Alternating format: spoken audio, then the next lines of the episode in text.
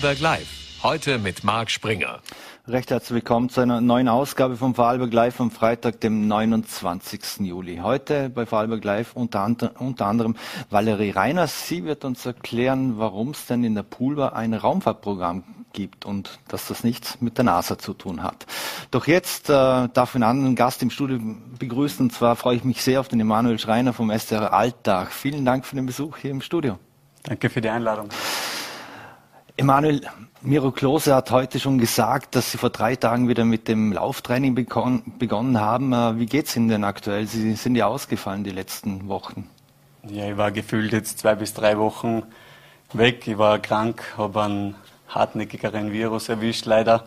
Und jetzt ist so, dass ich, wie gesagt, die letzten zwei, drei Tage wieder meine Runden drehen habe dürfen am Fußballplatz.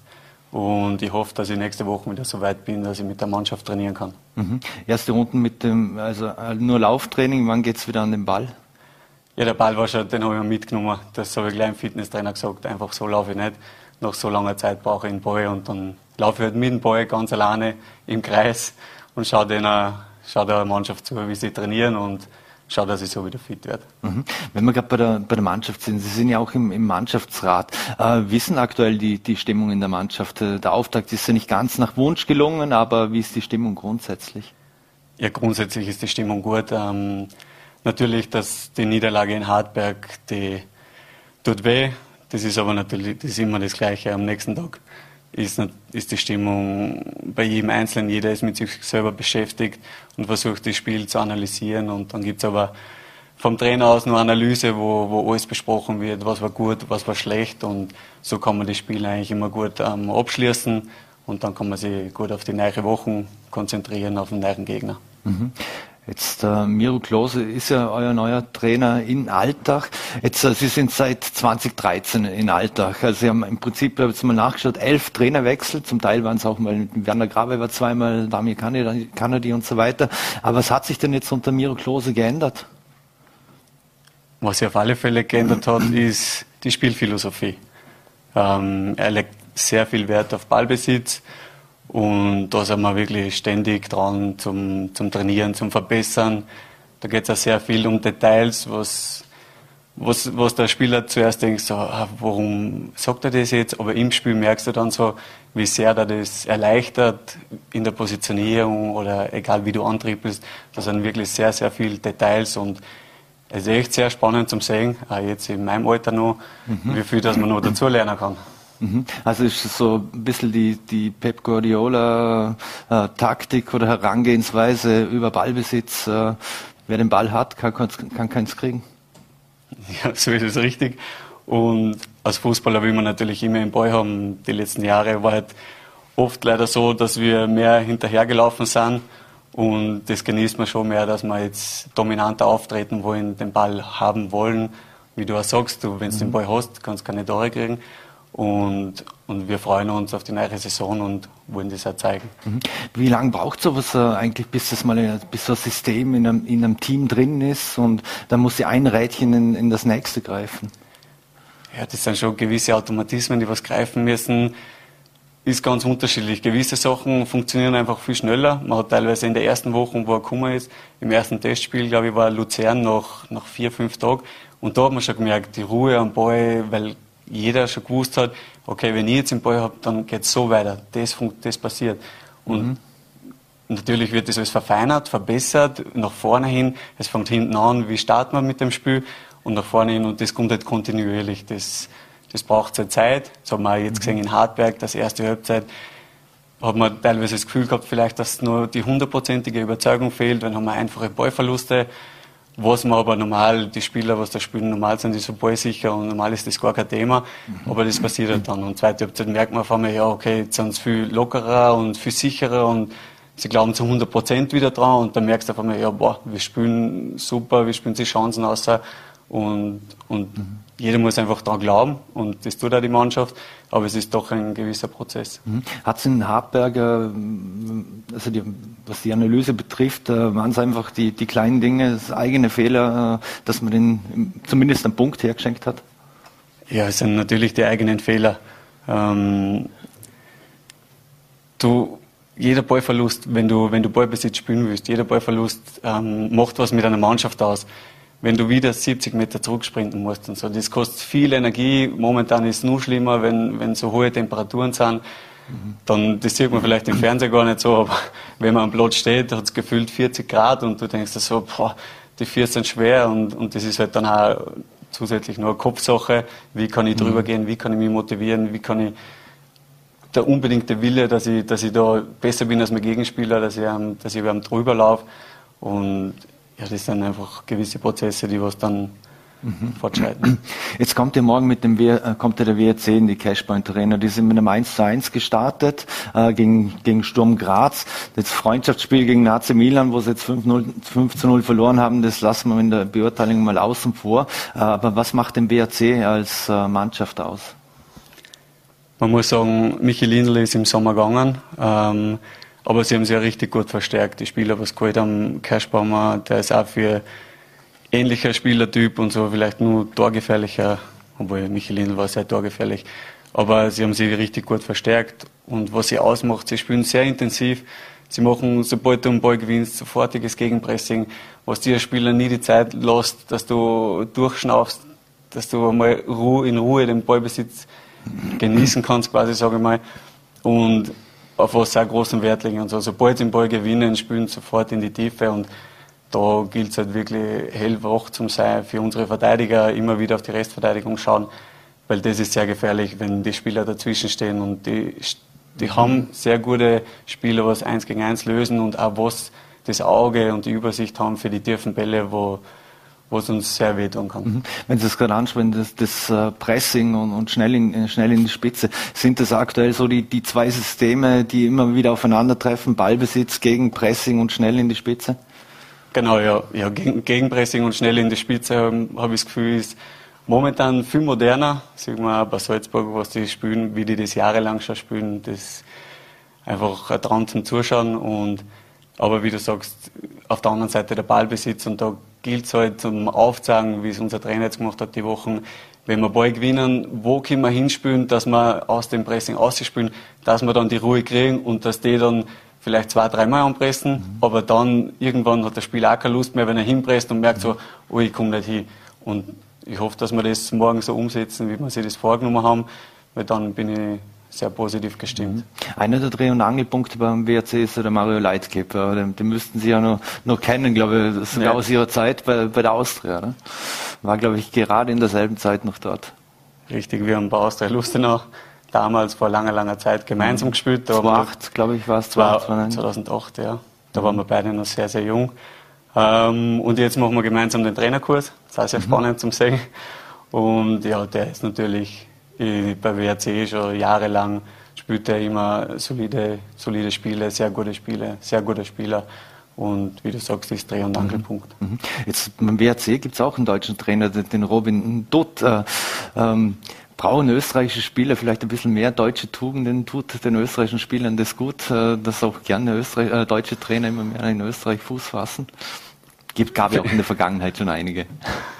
Vielleicht in Österreich oder den Österreichern schadet die deutsche Mentalität vielleicht nicht so oder die tut einer gut. Mhm. Aber ja, jeder Trainer hat unterschiedliche Herangehensweisen und, und ja, jeder Trainer hat seine Vorzüge. Mhm.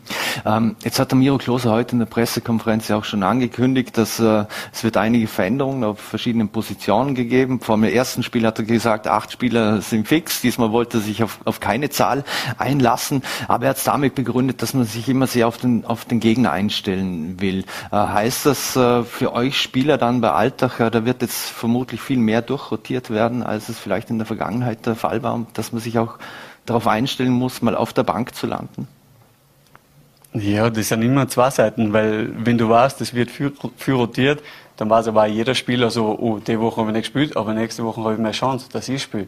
Und wenn du weißt, der Trainer setzt immer auf sein Konstrukt und tauscht nur aus, wenn einer, keine Ahnung, verletzt, gesperrt ist oder vielleicht wirklich einmal eine schlechte Phase hat, dann ist das auch anders für die Spieler, die was nicht spielen. Aber so finde ich das trotzdem positiv, weil, weil ich weiß, ja okay, Samstag habe ich nicht gespielt, aber nächste Woche ist ein anderes Spiel und vielleicht ist genau mein Spielertyp gefragt.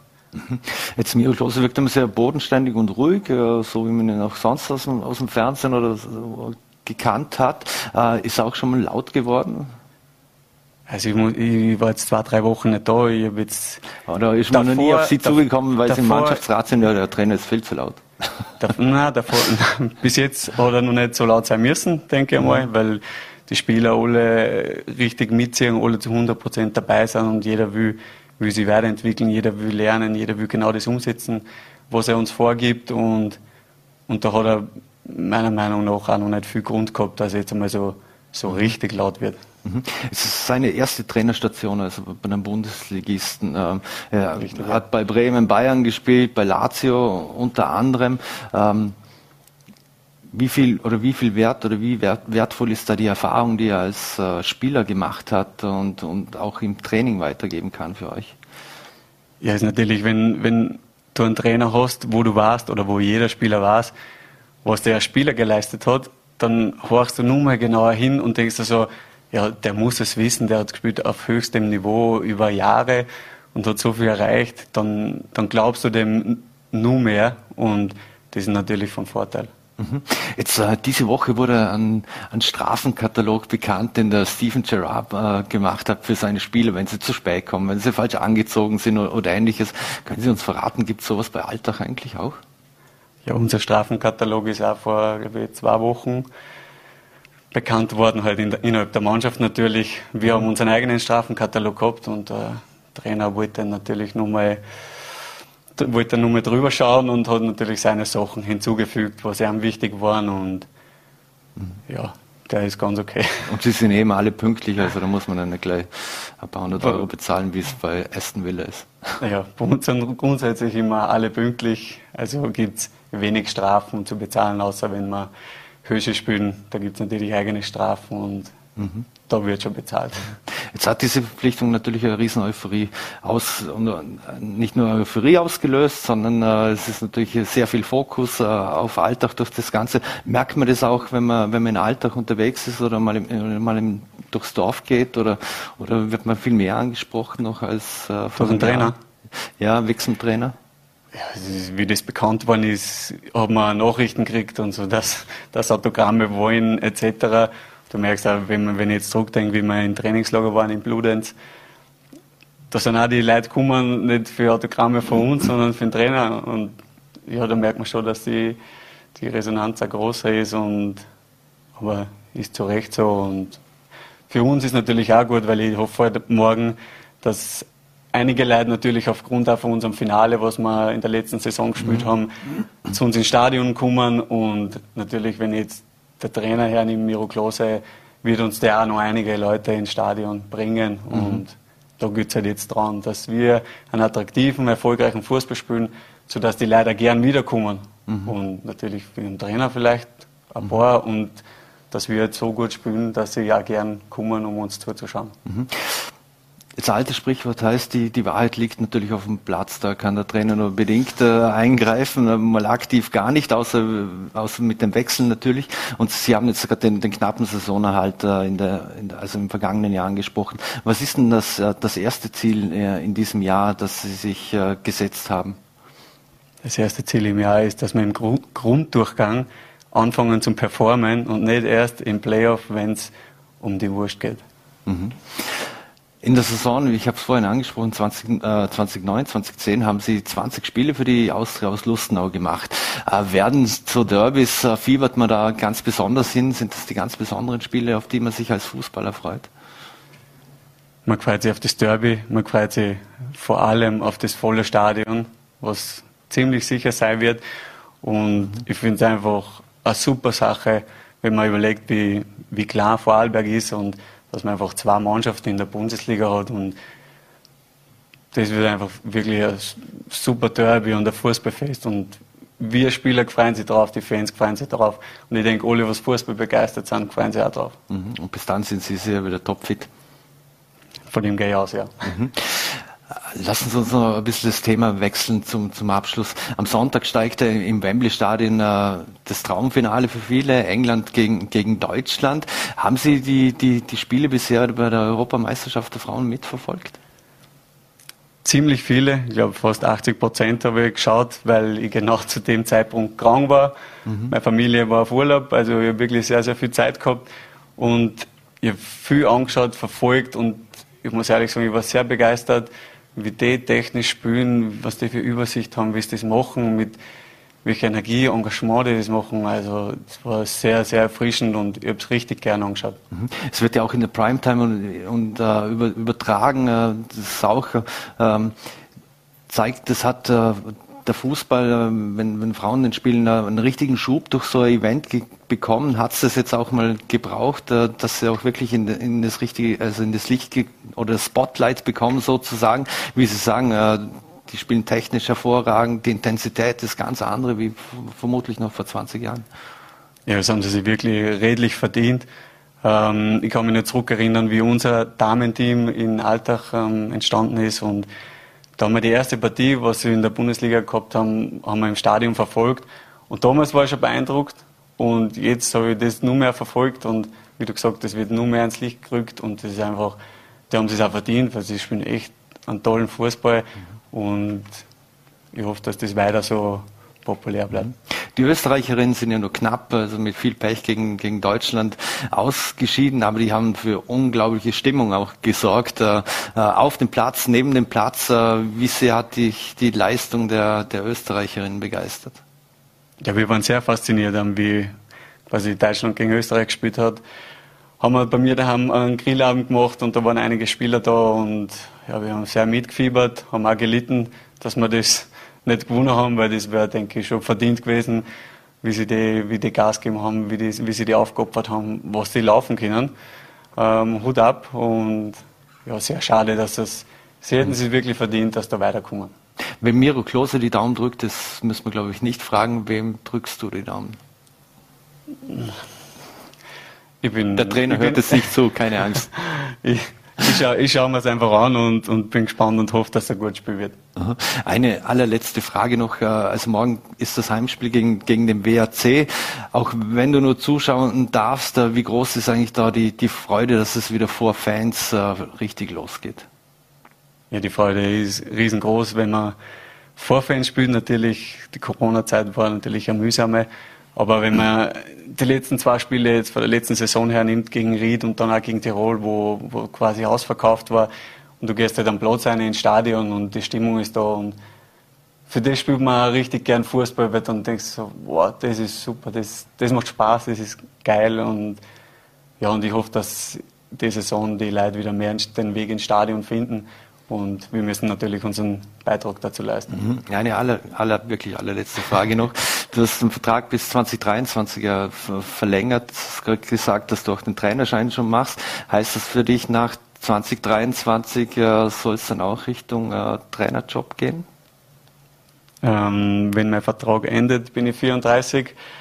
Ziel war immer 35, bis 35 mhm. Bundesliga spielen. Ähm, die Zeit wird sie weisen, je nachdem, wie es mir körperlich geht. Ähm, ich bin, ich stehe sehr gerne am Platz momentan noch. Ich bin sehr gerne noch Spieler. Habe die Seiten von, von Trainerseiten gesehen, das ist anders, mhm. auch sehr schon schwierig. Mhm. Und, aber genieße noch die Zeit als Spieler, solange es möglich ist und was später dann kommt oder folgt, das wird man sehen. Mhm. Emanuel Schreiner, vielen Dank für den Besuch hier bei Vorarlberg Live. Vor allem gesundheitlich alles Gute. Wir hoffen, Danke. dass wir dich bald wieder auf den Platz sehen dürfen und alles Gute morgen fürs Heimspiel. Dankeschön. Dankeschön. Schönen Abend. So, meine Damen und Herren, und wir machen jetzt einen Wechsel und wir kommen vom Sport zur Kultur, Popkultur. Was reden? Ich freue mich jetzt sehr, dass ich die Valerie Reiner hier im Studio begrüßen darf. Vielen Dank für den Besuch im Studio. Hallo, vielen Dank für die Einladung.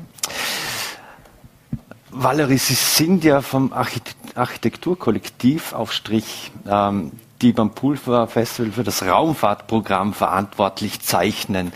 Ähm, das Raumfahrtprogramm, wenn jetzt noch jemand noch nie etwas davon gehört hat, äh, wie würden Sie das Raumfahrtprogramm denn beschreiben? Ja, also das Raumfahrtprogramm ist tatsächlich die Kulturschiene, die etwas kleinere Schiene vom Pulver Festival. Und äh, wir sind zwar nicht von der NASA, aber wir haben ein Raumschiff, mhm. ähm, eine kleine umgebaute Ape mit ähm, Piaggio, muss man dazu sagen. Piaggio, ja? genau. Die reicht? Bier spendet, also Nahrung mhm. spendet und, und Strom. Und äh, mit der sind wir unterwegs in ganz Vorarlberg und schlagen immer wieder auf an unterschiedlichen Orten, an unterschiedlichen Gemeinden und versuchen diese zu beleben, diese zu bespielen und äh, mit verschiedenen Formaten Leute dazu einzuladen, Teil des Pulver Festivals zu sein, aber vielleicht nicht im Pop-musikalischen mhm. Bereich, sondern auch zu zeigen, es kann auch mehr. Wir sind breit aufgestellt. Mhm.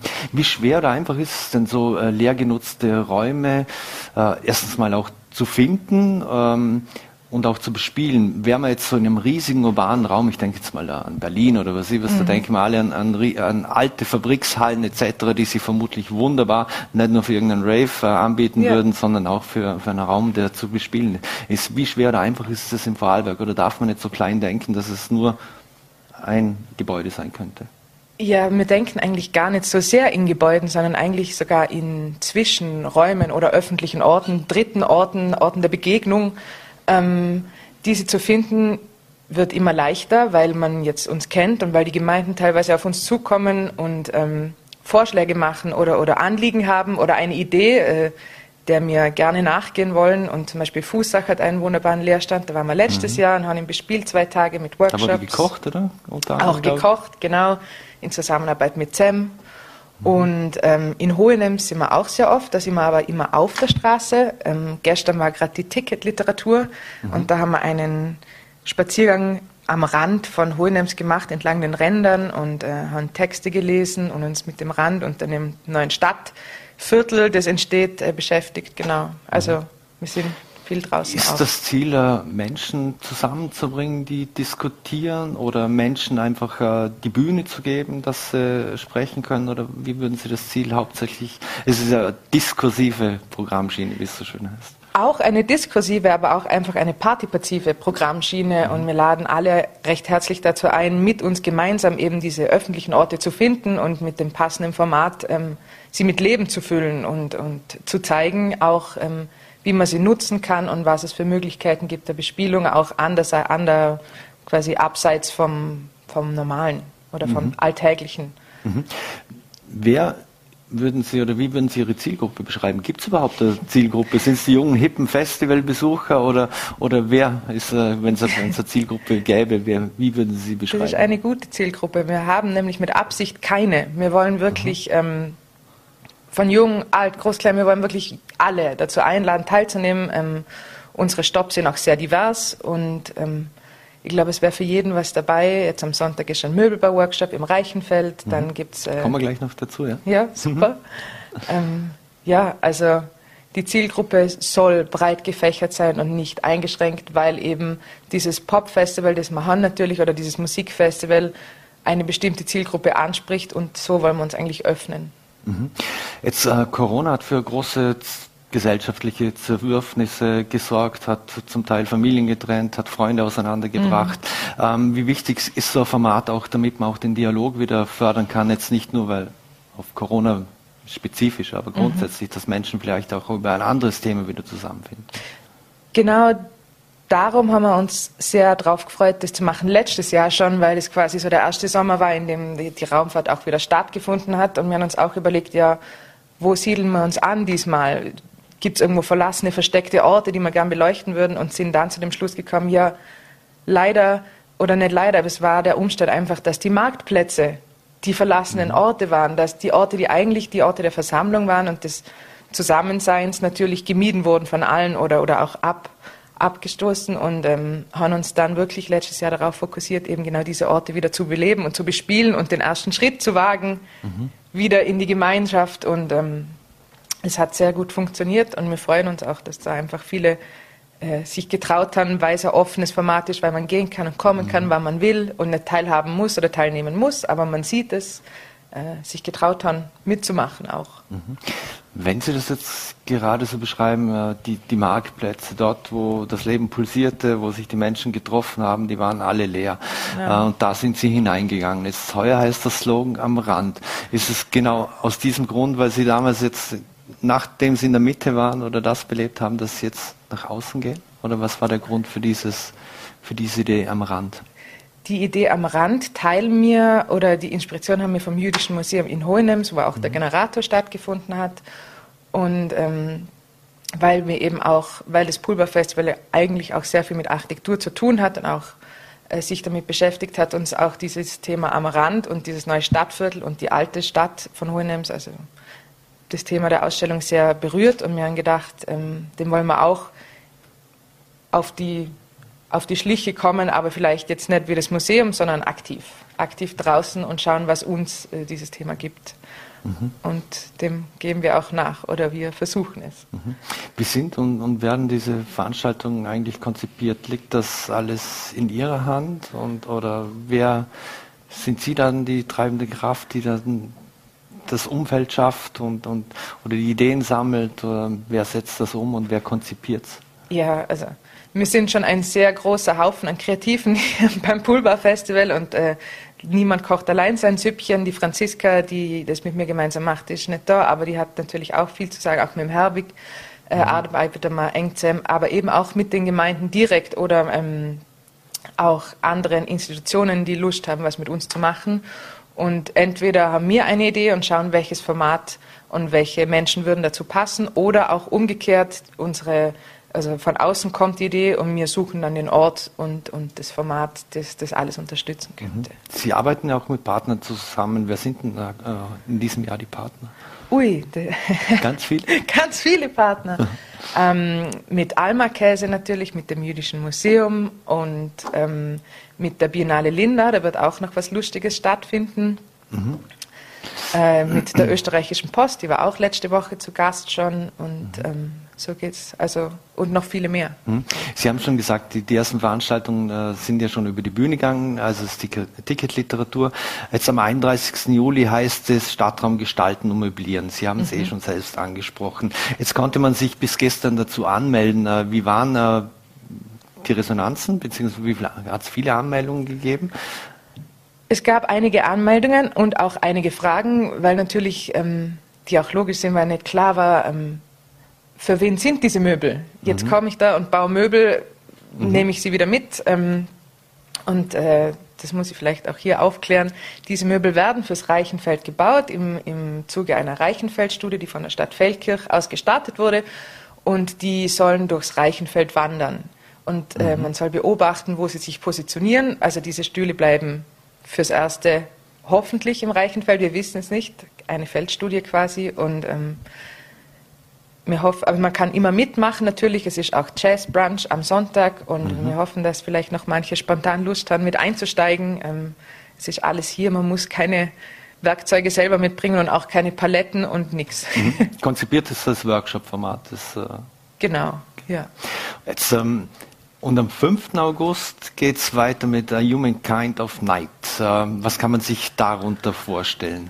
Die Human Kind of Night ist eine sehr lockere, legere Nacht ähm, in einem Stadtatelier in Feldkirch, äh, in einem recht privaten Rahmen, aber ein, die, das Atelier heißt Ulrike Stark und, und möchte sich auch mehr in der Öffentlichkeit zeigen oder auch mit der Öffentlichkeit mit einbeziehen. Und ähm, es wird eine Pecha Kucha Format, also ein Vortragsformat von ganz vielen verschiedenen Menschen, die von ihren Berufschancen im einen, äh, im, im, nein, ihren Chancen im Berufseinstieg, mhm. Entschuldigung, äh, berichten wollen. Ein, äh, die drei Schwestern, ein Kollektiv, ein mhm. feministisches Feldkirch-Rede zum Beispiel oder eine Stimme von den Expertinnen und äh, mhm. ganz viele andere, die barrierefrei und ohne Angst einfach berichten, ähm, wie, ihre, wie ihr Einstieg ins Berufsleben war oder ihre Hürden und Chancen, was passiert auch mit Corona oder was mhm. passiert ist mit Corona und also und natürlich äh, das Stadtatelier lädt ein, sich umzuschauen und ähm, auch diesen Ort einzunehmen für diesen Abend. Mhm. In der Neustadt 2 ist es im, genau. Feldkirch. Dann am 7. August geht es ja gleich weiter und zwar mit der, mit, mit der Fahrradparade, mit dem Open-Air-Kino. Mhm. Ähm, was hat es dafür oder dazu für Gedanken gegeben, dies im Programm der Raumfahrt zu veranstalten? Das weiß ich, im Fußach zum Beispiel ist mir auch mit, mit dem Fahrrad ja. und vor allem wieso mit dem Fahrrad und welchen Stellenwert hat Nachhaltigkeit in diesem ganzen Programm? Das, also Nachhaltigkeit, die SDGs, die begleiten uns äh, auch schon sehr lang und wir haben auch eine Zusammenarbeit mit der Caritas, äh, die das mit uns gemeinsam aufarbeiten möchte, auch diese, diesen ganzen, die ganzen Ziele dahinter und ähm, aber auch mit ein Grund, warum es eine Fahrradparade gibt, ist wirklich, weil unser gutes Poolcar ähm, fürs Erste ausgefallen ist, also die Appe. Mhm. Und ähm, wir haben natürlich einen Ersatz gesucht und es wurde das Lastenrad. Und wir haben gesagt, gut, wir probieren, wir probieren, wie weit geht es wirklich mit diesem Lastenrad? Mhm. Braucht man überhaupt noch ein Auto? Reicht es mit dem Fahrrad? Und ähm, haben einen sehr tollen Verein gefunden, nämlich Radeln ohne Alter, die gerne Fahrradparaden machen und äh, die mich auch sehr unterstützenswert finden. Und mit denen gemeinsam haben wir einfach beschlossen, ja, wir bewegen uns eben entlang von Rändern, von Feldkirch mhm. äh, über Giesingen nach Brederis und dann Weiler und machen Stopp an interessanten, unterschiedlichen räumlichen Spots, wo quasi mhm. eine kleine Art von Workshop stattfindet und man sich mit der Raumwahrnehmung beschäftigt und wie sie sich ändert und, und was sie definiert entlang dieser Ränder. Und welche mhm. Ränder gibt es, politische, soziale, bauliche, mhm. genau.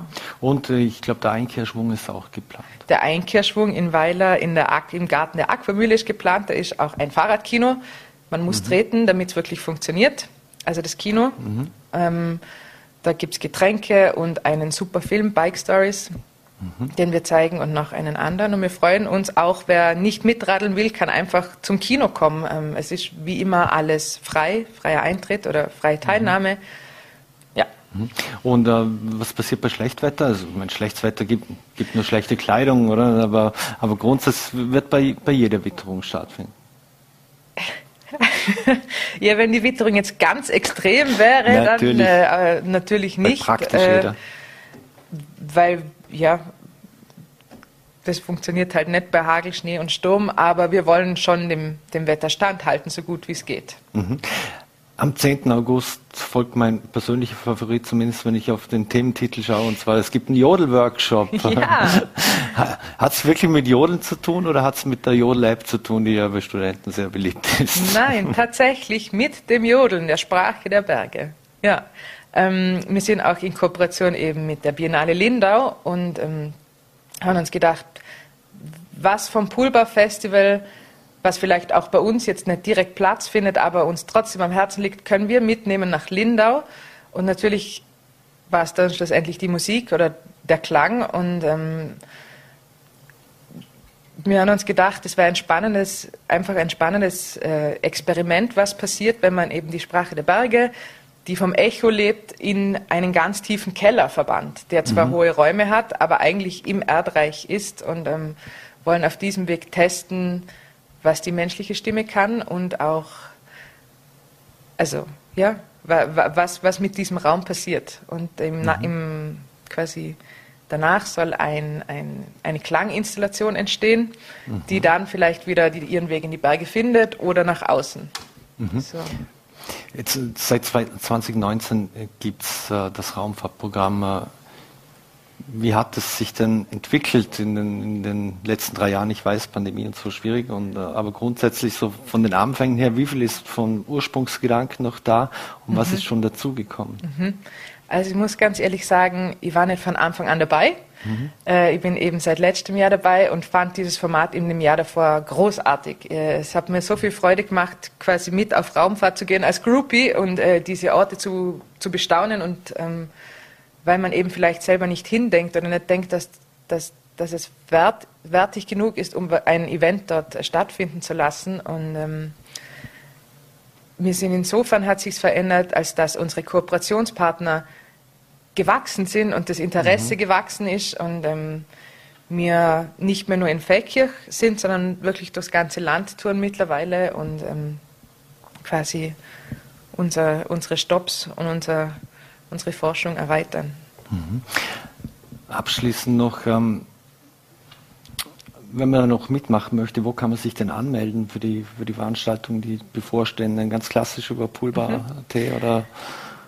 Ja, also man muss sich gar nicht anmelden, außer für den Jodel-Workshop, der mhm. eh schon sehr großen Anklang gefunden hat auch. Äh, das kann man unter vali.poolbar.at, V-A-L-I, mhm. das bin ich, mhm. quasi mein Spitzname. Ja. Ähm, ja, und wir werden eigentlich antworten und dann ist man dabei. Mhm.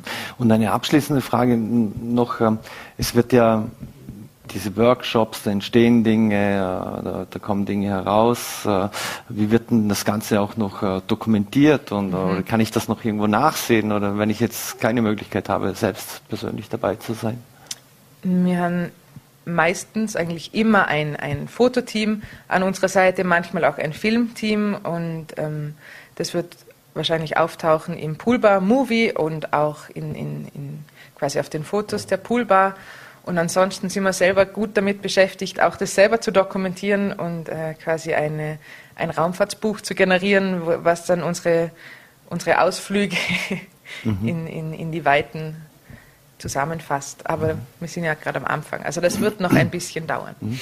Was wird was wird's heißen für das Raumfahrtprogramm der Poolbar in der Zukunft, äh, um eben Star Trek-Jargon zu bleiben oder NASA-Jargon, the sky is the limit, oder? Ja, wahrscheinlich. The sky ist, also kommt auf unser Gefährt drauf an, aber äh, the sky is the limit passt sehr gut fürs Erste. Mhm.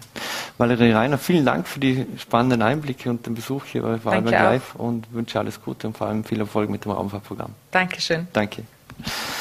So, meine Damen und Herren, und zum Schluss. Äh, wollen wir Ihnen noch ein Interview zeigen mit Manuel Feldmann. Manuel Feldmann wollte ein Eigenheim bauen, doch sein Traum ist zum Albtraum geworden. Das Interview, das es bisher nur exklusiv auf V Plus gab, wollen wir Ihnen jetzt zeigen. Herzlich willkommen, liebes Volle D-Publikum. Ähm, wir sind heute im schönen Fraßstanz beim Manuel zu Gast. Ähm, das ist aber leider kein so schöner Anlass. Also im Hintergrund sehen wir da eigentlich sein äh, Grundstück, wo er sich den Traum eines Eigenheimes verwirklichen möchte. Das scheitert jetzt aber aufgrund einer Schutzzone. Ähm, ja, lieber Manuel, äh, wo sind denn da die Probleme? Wo liegen denn da die Probleme, die du hast? Also das Problem ist äh, die eine EU-Richtlinie, also Weserschutzzone, die um die Gasabfüllanlage ist. Die hat man äh, ausgewiesen von der Gemeinde vor einem Jahr ungefähr oder ein, ja, ein halbes Jahr jetzt ist ungefähr her. Und äh, man hat ein Gutachten machen müssen, jetzt für mein Grundstück, wie ich bauen darf. Also mit Auflagen darf ich bauen.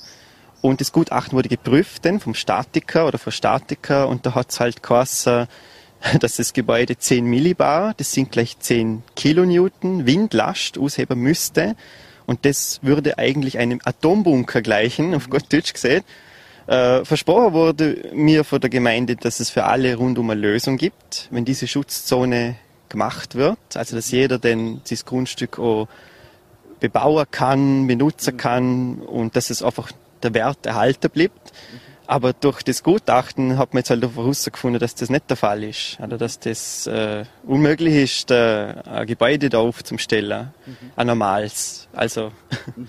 Jetzt ist ja so, ähm, das ist ja nicht das einzige Gebäude, das da im äh, direkten Umfeld von dieser Firma ist. Ähm, da sind ja andere auch betroffen. Ähm, vielleicht bei dir kommt ja auch noch dazu, Du hast ja schon eigentlich ein fixfertiges Haus geplant, bist in Vorzahlung gegangen, könntest eigentlich sofort loslegen, genau. ähm, deinen Traum vom Eigenheim verwirklichen. Mhm. Ähm, vielleicht, äh, was hat da der Architekt, was sagt der da dazu?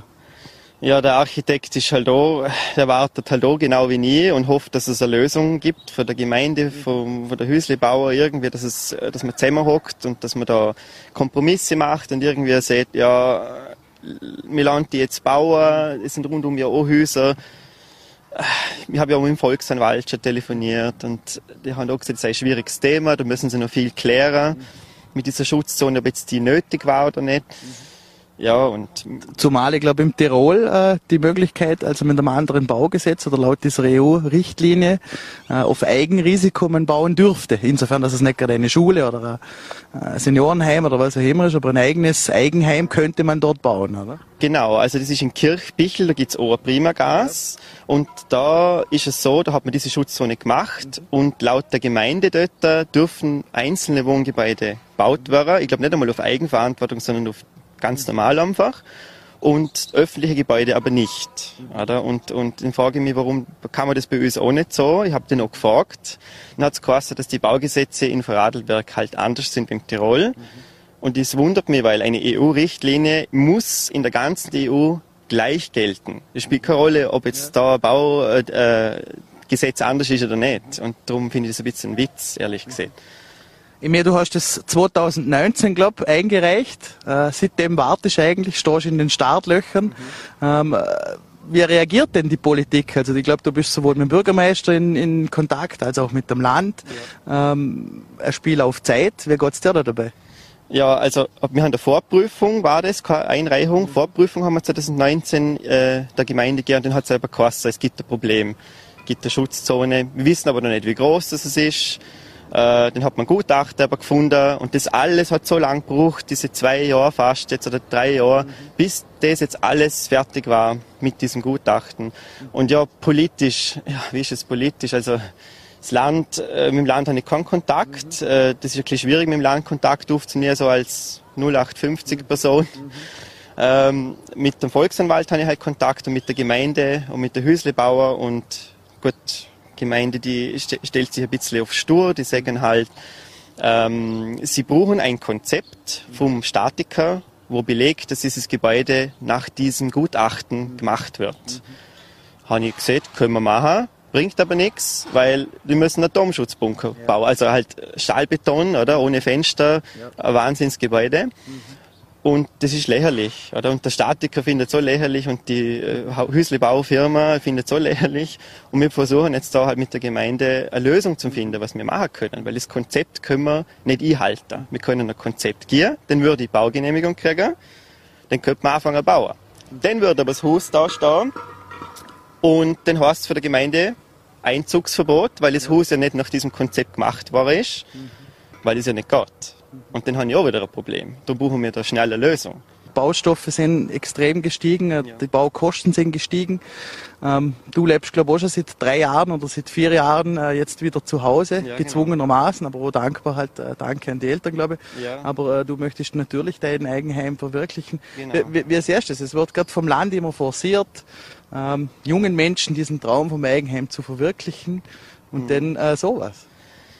Ja, es ist es ist mega traurig, dass man uns junge Leute eigentlich da so Steine in Werk legt und uns das so, so schwer macht. Und wir möchten doch alle auch unser Leben, Leben können und bauen dürfen, Familie haben dürfen, eine Wohnung leisten können.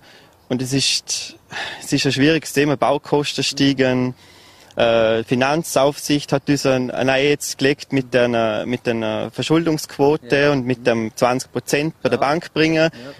Wer soll sich da noch was leisten können, frage ich mich. Geht doch nicht mehr. Das geht nicht mehr. Das ist unmöglich. Das, das, das, ich finde das ein Witz, dass man da uns junge Leute einfach so quasi einfach so stehen lässt. Und man sieht immer äh, Bauverdichtung, schauen, dass man genug Platz hat, dass man Häuser baut, dass man Immobilien baut.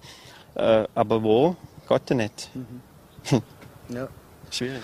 Ja, okay, äh, dann hoffen wir, dass wir da vielleicht auch äh, mit diesem Artikel auf dieses Problem aufmerksam machen können. Und mit dieser Geschichte, äh, ich wünsche dir äh, viel Erfolg weiterhin in deinem Kampf und hoffen wir, dass bald da die, die Bodenplatte betoniert wird und du deinen Traum vom Eigenheim erfüllen kannst. Ja, das hoffe ich auch und das, ja, ich bin ja echt im Zeitdruck mhm. und ja, ich sitze auf der Nadel, auf Gott gesagt. Und das Interview mit Manuel Feldmann hat voller TTV-Chefreporter Joachim Mangat geführt.